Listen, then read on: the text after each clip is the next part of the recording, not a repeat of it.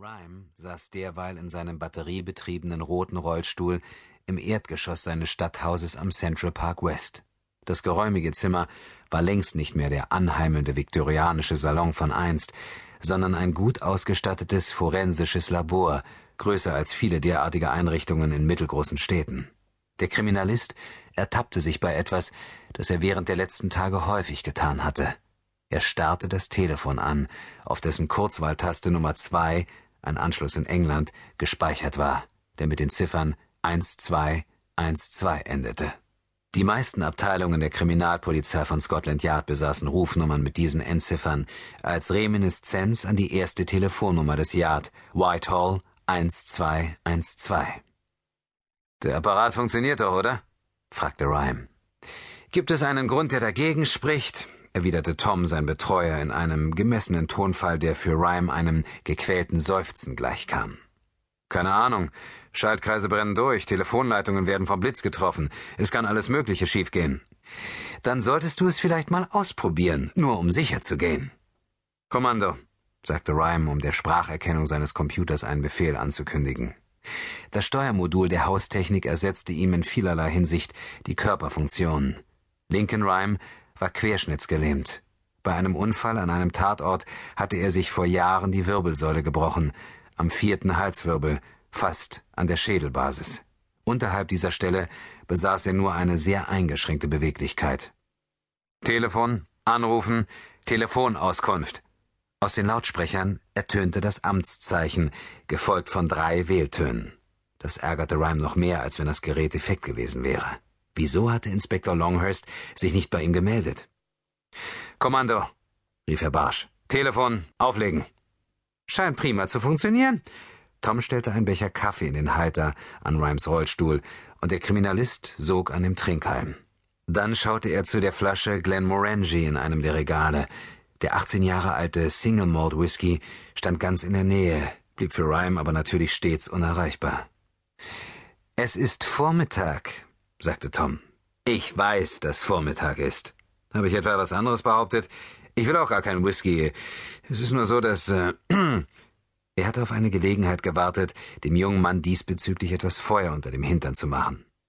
Wenn ich mich recht entsinne, hast du mir gestern Abend ziemlich früh den Hahn zugedreht. Nach nur zwei Gläsern. Das ist doch so gut wie gar nichts. Es waren drei.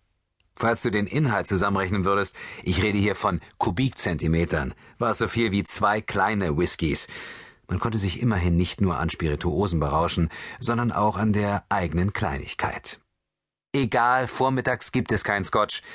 Er lässt mich aber klarer denken. Nein, tut er nicht. Doch, und außerdem kreativer. Auch das nicht. Tom trug ein tadellos gebügeltes Hemd, Krawatte und eine Stoffhose. Seine Kleidung war nicht mehr so zerknittert wie früher. Die Arbeit als Betreuer eines Querschnittsgelähmten verlangt viel Körpereinsatz. Aber Rhymes neuer Rollstuhl, ein Invacare TDX, konnte sich in eine waagerechte Liegefläche verwandeln und hatte Toms Aufgabe sehr erleichtert. Der Stuhl schaffte es sogar, flache Stufen zu erklimmen und fuhr etwa so schnell, wie ein Jogger mittleren Alters zu laufen vermochte.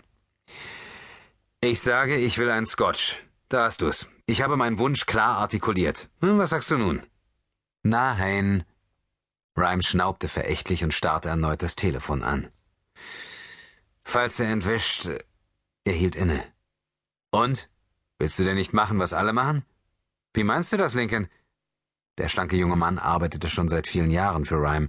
Im Lauf der Zeit war er einige Male gefeuert worden und hatte auch selbst schon gelegentlich gekündigt. Trotzdem war er immer noch da ein Beweis für die Beharrlichkeit oder Unbelehrbarkeit der beiden Beteiligten.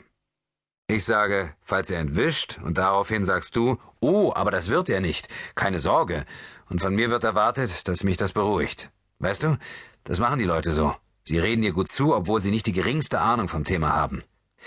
Aber ich habe nichts dergleichen gesagt. Streiten wir uns jetzt über etwas, das ich hätte sagen können, ist das nicht wie bei der Frau, die sauer auf ihren Mann wird, weil sie ein hübsches Mädchen auf der Straße gesehen und gedacht hat, er hätte hinterhergeschaut, falls er da gewesen wäre?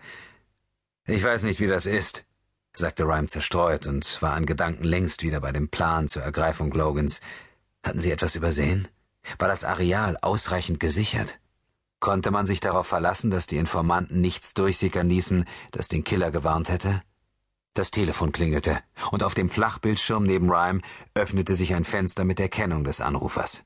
Enttäuscht stellte Rhyme fest, dass die Nummer nicht zu einem Anschluss in England, sondern zu einem Apparat in der näheren Umgebung gehörte, im Big Building, Polizeijargon, für die Police Plaza Nummer 1 in Downtown. Kommando Telefon abheben. Klick. Dann. Was gibt's? Ah, schlechte Laune? fragte eine Stimme aus acht Kilometern Entfernung. Bislang keine Nachricht aus England. Und du stehst auf Abruf bereit, oder was? Logan ist verschwunden. Es könnte jeden Moment losgehen. Tja, wie beim Kinderkriegen, sagte Silito. Ja, wie du meinst. Was ist los? Ich will die Leitung frei haben. Tja, all die moderne Ausrüstung und dein Telefon hat keine Anklopffunktion? Lon. Okay, es gibt etwas, das du wissen solltest. Letzte Woche Donnerstag hat sich im Village ein Raubmord ereignet. Das Opfer war eine Frau namens Alice Sanderson. Sie wurde erstochen und dann hat der Täter aus ihrer Wohnung ein Gemälde entwendet. Wir haben den Kerl. Warum rief er deswegen an? Ein gewöhnliches Verbrechen und der Täter in Haft? Gibt's Probleme mit den Spuren? Nein. Würdest du mir dann freundlicherweise den Grund dieses Anrufs verraten? Vor einer halben Stunde hat jemand sich mit dem leitenden Detective in Verbindung gesetzt. Die Jagd auf Logan, Lon, die Jagd auf Logan. Rhyme musterte die weiße Wandtafel, auf der sie die Schritte zur Ergreifung des Killers in England notiert hatten. Der Plan war überaus kompliziert und heikel. Silito riss ihn aus seinen Gedanken. Hör mal, es tut mir leid, Link, aber ich muss dir mitteilen, dass es sich bei dem Täter um deinen Cousin handelt, Arthur Rhyme. Es geht um vorsätzlichen Mord. Ihm drohen 25 Jahre und die Staatsanwaltschaft sagt, der Fall sei hieb- und stichfest.